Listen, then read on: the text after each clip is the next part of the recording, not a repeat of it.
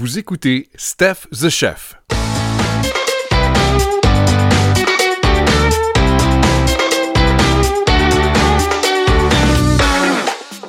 Bonjour et bienvenue à Steph the Chef, épisode 1.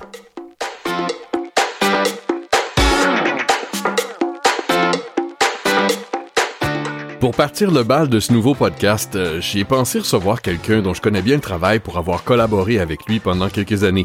Il s'agit de Mathieu Despatie, chef exécutif chez Julien Leblanc Traiteur, une des plus grosses entreprises du genre à Montréal qui est en opération depuis plus de 30 ans.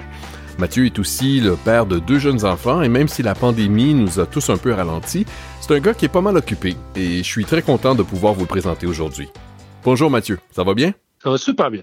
J'étais curieux de te parler parce que pour avoir travaillé avec toi, je sais que tu es un gars très créatif. Je t'ai vu monter des stations de service hallucinantes. Euh, j'ai eu l'occasion de goûter à une grande variété de tes plats et je sais que Mhm. tu fais du travail de qualité. Et puisque cette première série d'entrevues se concentre sur ce qui nous inspire en cuisine, euh, je suis curieux de savoir c'est quoi ton processus. Où tu vas chercher ton inspiration pour faire ce que tu fais? Ouh, ben, l'inspiration, c'est. Oh mon Dieu, comment, comment on pourrait dire ça? C'est pas mal à. C'est c'est un mélange entre le sur-demande de, de- des clients ou des besoins d'un certain événement, puis un peu les codes des courants un peu populaires euh, qu'il y a en plus. Et en plus, c'est les. euh, comment on pourrait dire ça? Les, les exigences diététiques de notre chère clientèle qui modifie tout, qu'une fois qu'on mélange tout ça ensemble, ben, ça te pousse à, À trouver des solutions. pas- à créer, ouais, c'est à trouver une solution, mais ça te pousse à créer pour que ça satisfasse, ça satisfasse à peu près euh, toutes les toutes les demandes. Genre. Oui, oui, c'est ça. Ben, je me souviens au moment où on a collaboré ensemble, ça s'est échelonné sur quelques années, mais je me souviens au début, on était plus ou moins flexible quant à accommoder les différentes demandes de la clientèle par rapport à gluten, Mhm. pas gluten, euh, vegan, pas vegan. Puis assez rapidement, euh, toute l'industrie a dû euh, changer son capot de bord. Puis c'est ce que vous avez fait chez Julien Leblanc. Et... Ben, si tu veux si tu as de la business, il y a comme aucune chance d'y- de l'éviter. Je pense pas que dire on fait un menu puis on dérange, on déroge pas de, de ça, euh, ça marcherait pas. Là, je pense. Euh, vu la, la- toute la compétition qu'il y a dans le milieu, puis euh, c'est rendu ça là. Oui, oui, tout à fait. Puis je pense que c'est là qu'on est rendu aussi euh, en tant que client aussi. On sait que c'est possible pour différents restaurateurs de, de s'ajuster. Effectivement, avec toute la démocratisation de la cuisine qu'il y a eu depuis, ben, Mhm. en disant les dix dernières années, là, le monde sont plus exigeants, sont plus connaisseurs. Et puis, euh, ben, c'est sûr que ce soit, qu'ils soient connaisseurs autant au niveau culinaire, technique de, cuisson, de, C'est cuisson ou à préparation. Euh, même, au, même au niveau, euh, je dirais, ça se reflète aussi dans le niveau euh, monétaire, que le monde sait, ils se font pas avoir, euh, ils savent qu'est-ce qui, qu'est-ce qui est de qualité, qu'est-ce qui est de moins de qualité, où est-ce qu'ils vont payer un prix fort, où ils Mhm. vont payer un prix un peu moins fort. Euh, je pense que non, la clientèle, euh, c'est beaucoup, a beaucoup plus de, de connaissances maintenant Oui, tout à fait. qu'avant, disons. Euh, Dis-moi, euh, bon, euh, toi, tu es chez Julien Leblanc depuis un peu plus de 11 ans maintenant. euh, ouais. Euh, ouais, je te dirais 12 peut-être ans? 12. J'ai perdu le fil. Ouais, ouais, j'ai perdu le fil. OK, ben tu devrais peut-être remettre ton profil LinkedIn à, à date parce que quand je regardais tantôt avant de faire le... Ah, c'est 11 ok, ans et ben, on va 3 filer mois. LinkedIn d'abord. Ah, ok, ben, écoute, on va se mettre à 11 ans et 3 mois. On s'en, euh, dans la 12e année, on met Oui, ça de même. voilà. Et puis, euh, t'as- comme formation, toi, tu étudié à l'ITHQ. Oui, UTHQ, euh, TGSAR, c'est un cours qui n'existe plus maintenant, qui a été renommé, je pense que ça s'appelle juste GAR. Moi, dans mon temps, c'était technicien, technicien de gestion en restauration. C'est comme ça qu'ils appellent ça maintenant. Et puis, euh, est-ce que la cuisine, c'est quelque chose qui t'a toujours intéressé? Ou... Moi, ben, de- oui, mais au début, c'était pas mal plus, euh, disons, secondaire. Moi, je m'en allais plus en Mhm. sciences santé. J'ai ben, j'ai fait mes sciences santé, puis euh, je suis parti en voyage en Europe, puis euh, j'ai travaillé dans la restauration. Je suis revenu, j'ai continué mes, mes, mes études, allé en architecture, tout en travaillant en restauration. Je suis reparti en Australie, en, en Inde, puis euh, en Thaïlande, puis euh, toujours à bosser un peu dans la restauration. Puis finalement, en revenant, ben, euh, je me suis lancé là-dedans à 24 ans. j'ai pris mes cours un peu tard. Ouais. Mon but, c'était de continuer à voyager. Donc, avec le métier, parce que c'est un métier assez facile pour voyager.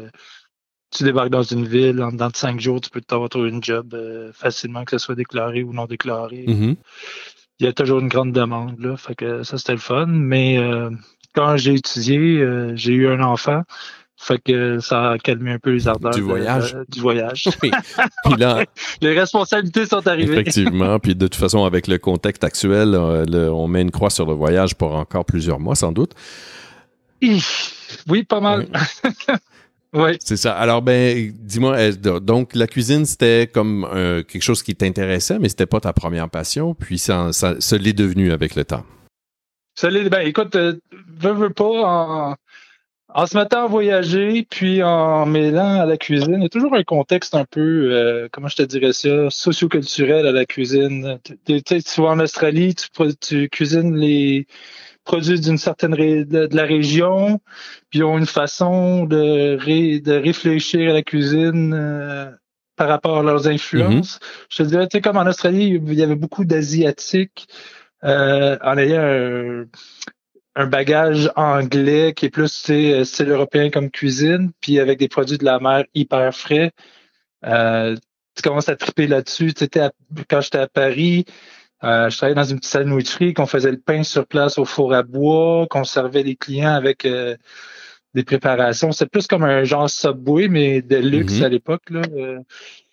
Puis on, on, avait 24 préparations parce qu'on mettait ça dans une focaccia qu'on faisait, je faisais le pain deux fois par jour, euh, qu'on cuisait au fur et à mesure dans le four. Euh, toutes ces choses en Angleterre, quand j'étais en Angleterre, euh, des classiques anglais un peu plus, des kidney pie, des choses comme ça.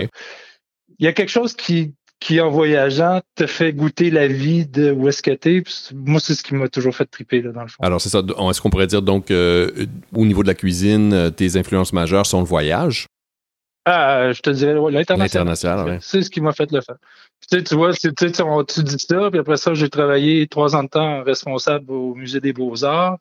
Puis le défi que j'avais là-bas, c'était toujours d'avoir un menu qui était en concordance avec les expositions. Donc, tu sais, une exposition, grosso modo, ça, ça durait, disons, un six mois ben quand c'est Catherine de Russie, ben j'apprends, je, je m'achetais des livres de, cuisine sur le russe, puis on mettait, on ajustait la, cuisine avec un truc russe. Après ça, il y a eu euh, un truc égyptien, on a cuisiné des trucs mm-hmm. euh, égyptiens avec des figues, des choses comme ça, de la lavande, des choses comme ça. Donc euh, c'est toujours été quelque chose que j'ai bien aimé de, de, pouvoir approfondir un peu euh, les différentes influences des cultures, là, puis d'incorporer ça dans, dans nos. Oui, c'est fascinant. Puis on peut aussi voyager à l'inverse, c'est-à-dire plutôt que de se rendre sur place puis d'être inspiré par la cuisine locale, on peut euh, se faire des plats de cette région-là. Juste le faire à la maison. Exactement. Puis oui, oui, oui. C'est ça. Puis, euh, ben, je pense que c'est une des choses que j'ai essayé de faire justement avec la COVID. J'ai beaucoup plus cuisiné que je cuisinais avant. J'ai, en fait, je suis quelqu'un qui cuisine beaucoup, mais je là, j'ai comme pas eu le choix là.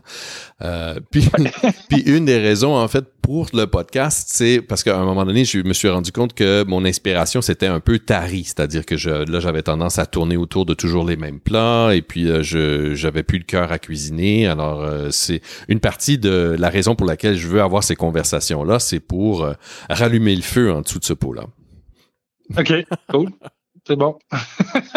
Est-ce que tu es quelqu'un qui, qui consomme beaucoup de livres de cuisine? Tu fais-tu dans la food porn? Euh, ben, je te dirais que à l'époque, j'étais boulimique de, de livres, mais beaucoup de magazines.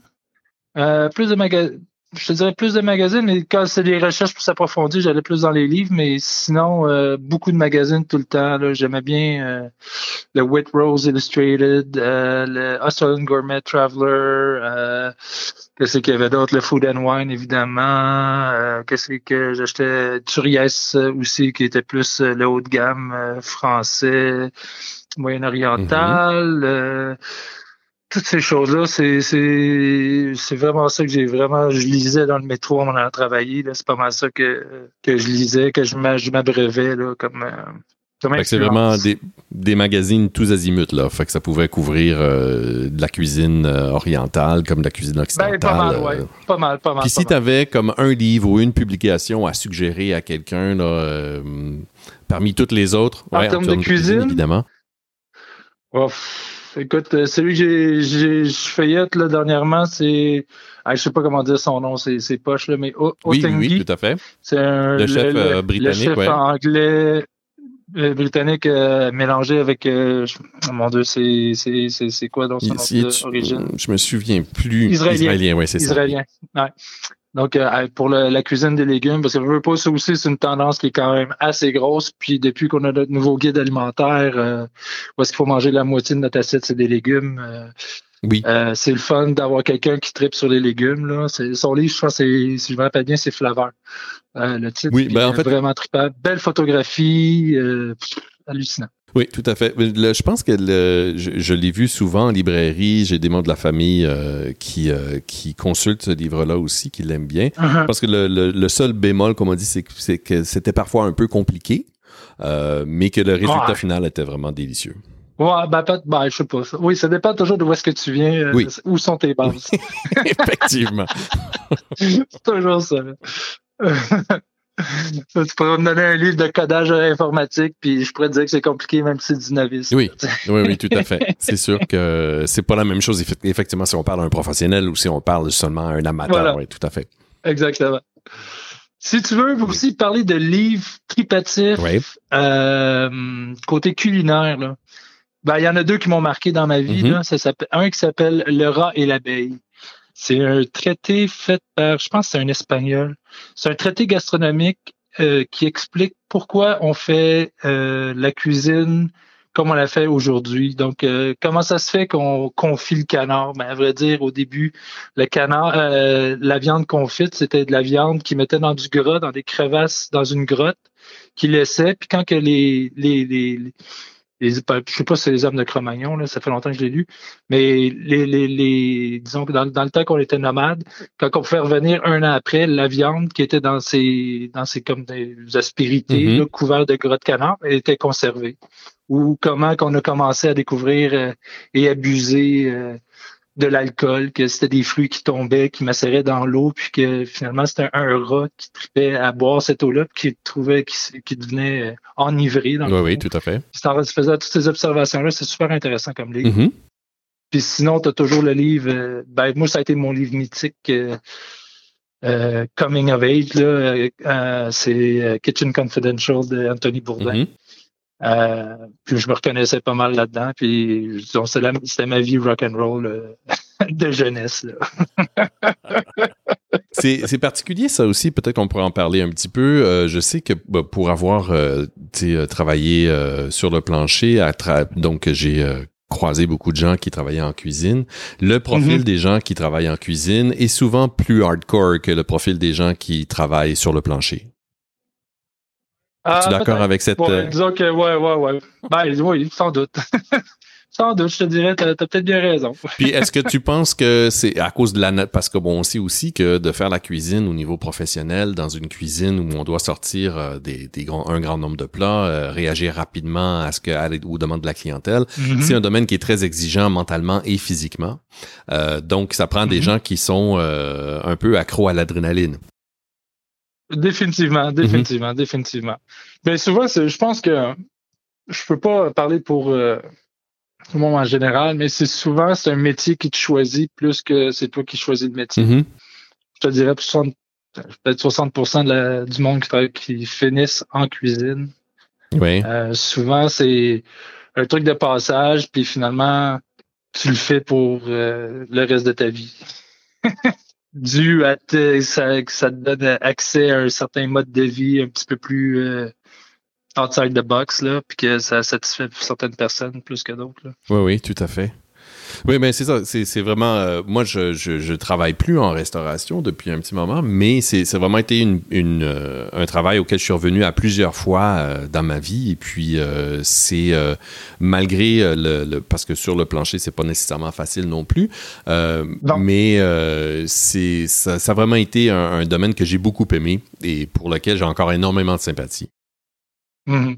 Ah non, mais c'est un métier qui est le fun, ni plus ni moins, même si c'est dur et exigeant. Euh, je pense que si ça tombe dans tes cordes, ça te, ça te fait vibrer quelque chose à prendre dans toi, ça peut être un milieu qui est vraiment, vraiment le fun. Puis toi, euh, si on revient peut-être à un niveau un petit peu plus euh, personnel, c'est-à-dire, euh, est-ce que c'est-tu toi qui cuisines à la maison aussi? Ou c'est Ah, ben ta oui. charmante épouse Claire? Ben, oui, non, non, non.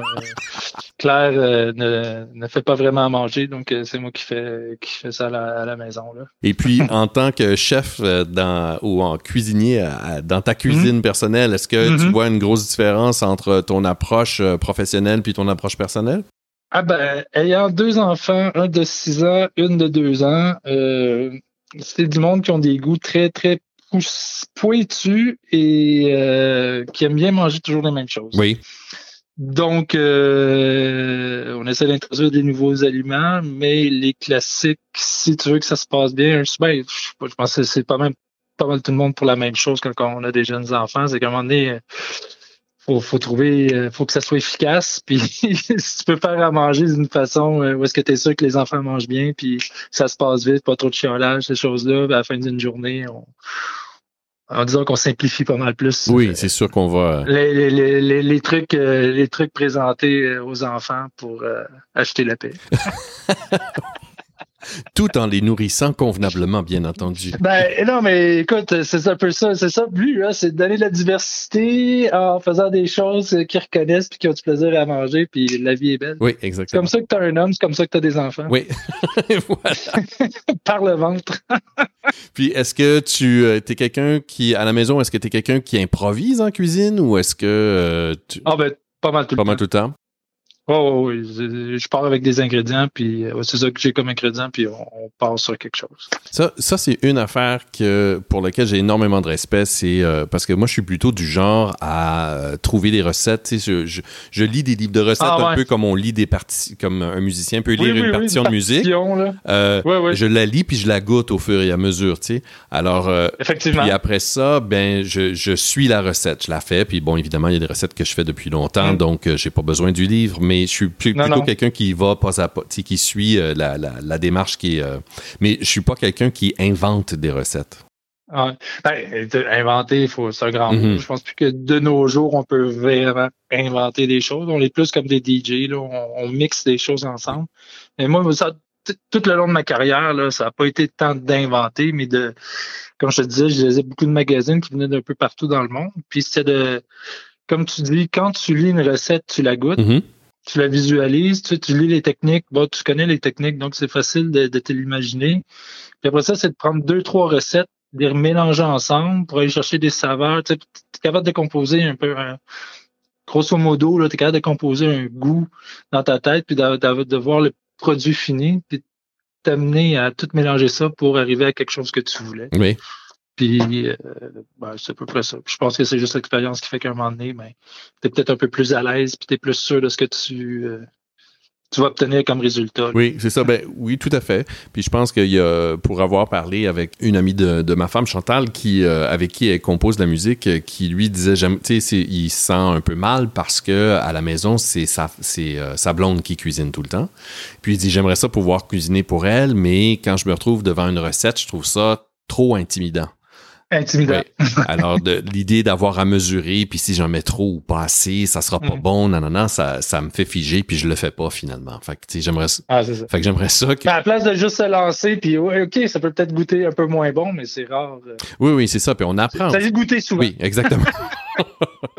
À toutes les étapes, tu essaies de goûter. Oui. Il y a juste la pâtisserie qu'il faut vraiment euh, respecter les quantités. Oui, oui, ça, parce que ça peut avoir des conséquences désastreuses, là, si on. Ah, oui, ça finit à une explosion ou à une galette. Oui. Exactement. fait que toi, t'es-tu plus sucré ou salé, personnellement? Ah, personne. non.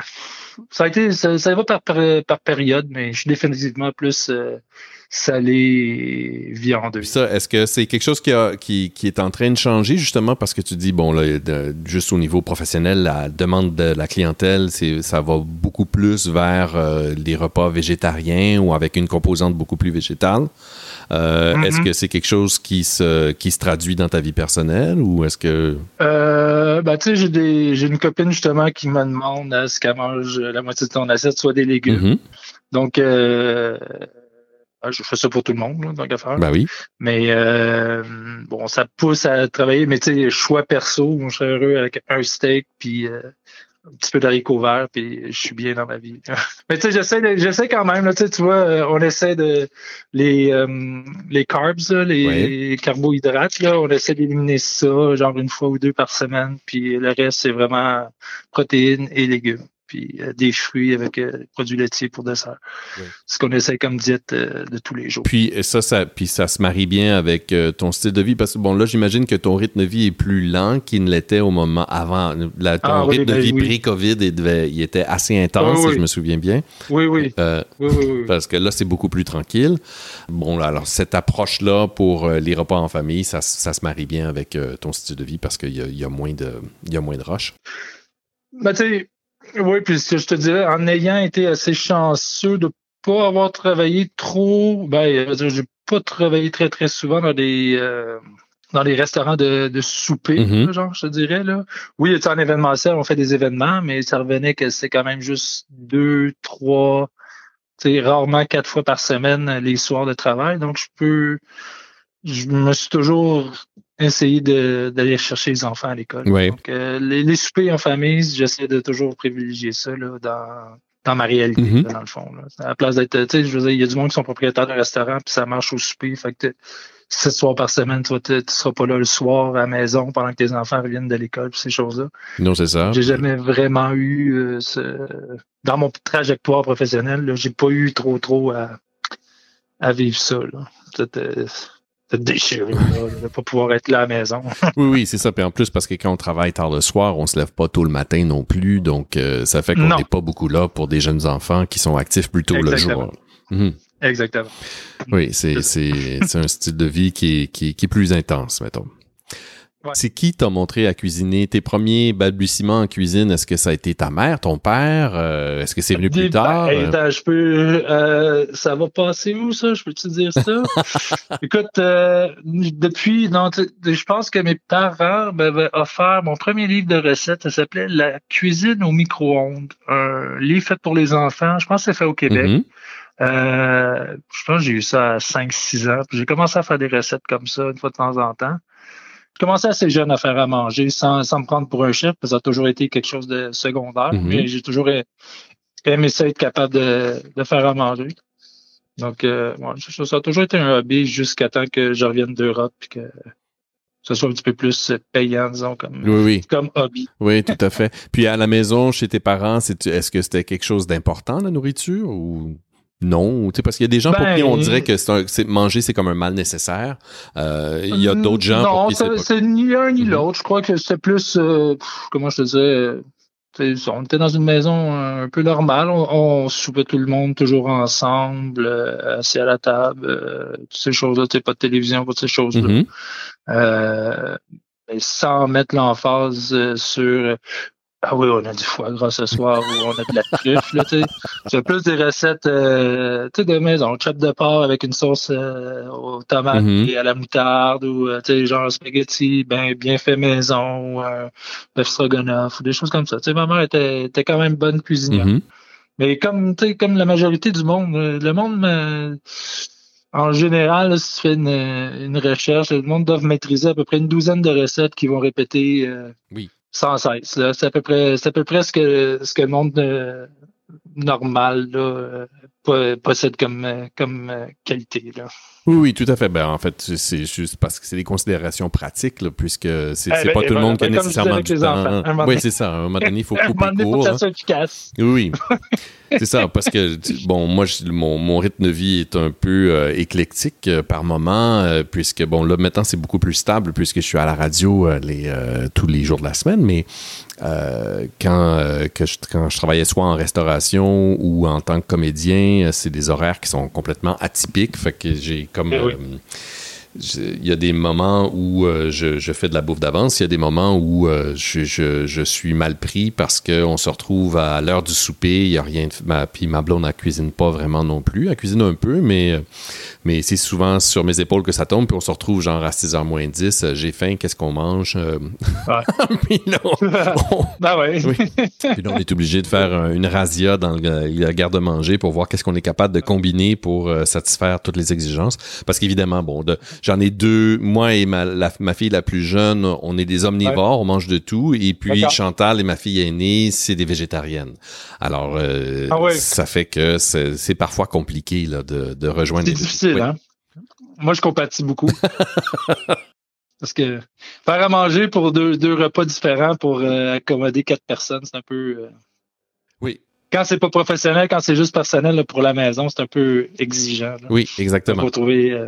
C'est essayer de trouver. Puis en plus, bon, à un moment donné, on, c'est, je sais pas si t'as, on pourrait peut-être euh, clore avec ça pour tout de suite. Euh, je sais pas si euh, tu trouves ça. Euh, moi, au début, quand j'ai commencé à m'intéresser à la cuisine végétarienne, quand justement j'ai, rencontré Chantal et puis qu'on a uh-huh. commencé à vivre ensemble, je trouvais la plupart des recettes que j'essayais, je trouvais que c'était pas très goûteux ou que c'était pas satisfaisant au niveau de la texture, toute l'expérience de manger, c'était, c'était moins de fun. Tu sais, c'était comme ça goûtait le carton ou je sais pas quoi. Mm. Euh, mais maintenant, je trouve qu'il y a beaucoup plus de justement avec des livres comme celui d'Otolenghi, même je pense Ricardo en a sorti un sur les légumes aussi. Euh, il y a, il y a en fait tout le monde se, se, se penche un peu plus là-dessus parce que je pense que c'était c'est aussi un choix plus responsable pour euh, l'environnement. Définitivement. Même pour la planète, on s'entend, il n'y a rien à dire. Oui, c'est ça. C'est même pas un débat. C'est un fait accompli. Euh. Voilà. Exactement. Mais là, je pense que c'est euh, beaucoup mieux maintenant. Ben, disons que les horizons sont, sont pas mal plus euh, ouverts, puis on a accès à. Et plus on a beaucoup plus de, de produits qu'ils pouvaient en avoir là, une 15-20 ans. oui, oui, tout à fait. En termes de fruits et légumes meilleure qualité, frais. Durant l'hiver, on a quelque chose d'intéressant, de beau. On est pas près avec des, des, des, des de Bruxelles jaunes rendus au mois de janvier ou des choses comme mm-hmm. ça. Donc, euh, tu sais, je veux dire, euh, il y, a, il y, a, eu une grosse évolution, euh, ben, que ce soit du au niveau de la disponibilité des produits, puis après ça, des recettes aussi pour expérimenter, là, genre, puis donner plus de goût. Mm-hmm. Mais effectivement, moi, je te dirais du côté texture, étant comme omnivore et aimant la viande, j'ai un peu plus de misère. oui, c'est sûr que euh, du euh, le gras, la, la, le gras animal, c'est pas la même chose que de l'huile d'olive ou euh, non. Ça enrobe pas la nourriture de la même façon non plus. du du lait de vache puis du lait d'amande, c'est pas la même chose. Ben non, c'est pas la même chose. mais c'est, je pense qu'il y a... Il y, a des choses, il y a des fois où est-ce que tu le verras pas, mais il y a d'autres fois tu fais comme ouais, ok, là, c'est. Oui, effectivement. Mais je pense que c'est ça. A une, des choses qui font que des, des, fois de faire la transition, c'est difficile, c'est parce qu'on compare beaucoup avec ce qu'on connaît, puis qu'on arrive. Effectivement. Puis là, c'est, mais c'est, c'est vraiment comme comparer des, des pommes puis des pamplemousses. Ça n'a pas, ça pas ouais, rapport. Ouais, exactement. Ça n'a pas exactement. rapport. Euh, euh, souvent, c'est ça. Souvent, le, le, le le comment je te dirais ça? Où est-ce qu'il bug? Qu'est-ce qui bug là-dedans? C'est d'essayer de essayer de limiter ce qu'une diète un peu plus avec euh, de la viande des protéines animales ces choses-là en végétariste. Des fois c'est là que dans l'imitation que ça perd son sens alors que c'est sûr et certain que si on part pas d'une base, tu sais, euh, comme je, fais un bœuf bourguignon, mais je vais le faire avec du sétan, mm-hmm à la place d'essayer de, faire une imitation, juste partir avec un sétan puis faire quelque chose avec. Oui. Euh, des fois, c'est même d'après moi, je pense. C'est ça, d'apprécier l'aliment pour qu'est-ce qu'il est en tant que tel, plutôt que d'essayer de le trafiquer pour que ça fasse penser à du bœuf. Ou, euh, ouais. Exactement. Mhm. Ouais, c'est intéressant. C'est un steak haché de tofu, c'est pas un steak haché de tofu. C'est du tofu haché. Oui. c'est une grande vérité que tu viens de dire là, Mathieu. On finit avec ça. Je pense effectivement que le moment est venu. On va finir ça là. merci Mathieu d'être passé à mon micro et surtout d'avoir été le premier à te prêter au jeu. Je pense qu'on pourrait parler de cuisine longtemps ensemble. Alors si ça te dit, tu reviendras faire un tour. J'accepte l'invitation. Bon, ben c'est un rendez-vous alors. Yes, ça fait très plaisir. Merci à vous d'avoir écouté ce balado. Je vous rappelle qu'on a parlé avec Mathieu Despatie, chef exécutif de Julien Leblanc Traiteur. Si vous avez des questions ou des commentaires, vous pouvez me rejoindre au courriel suivant info@stephthechef.com. Au plaisir.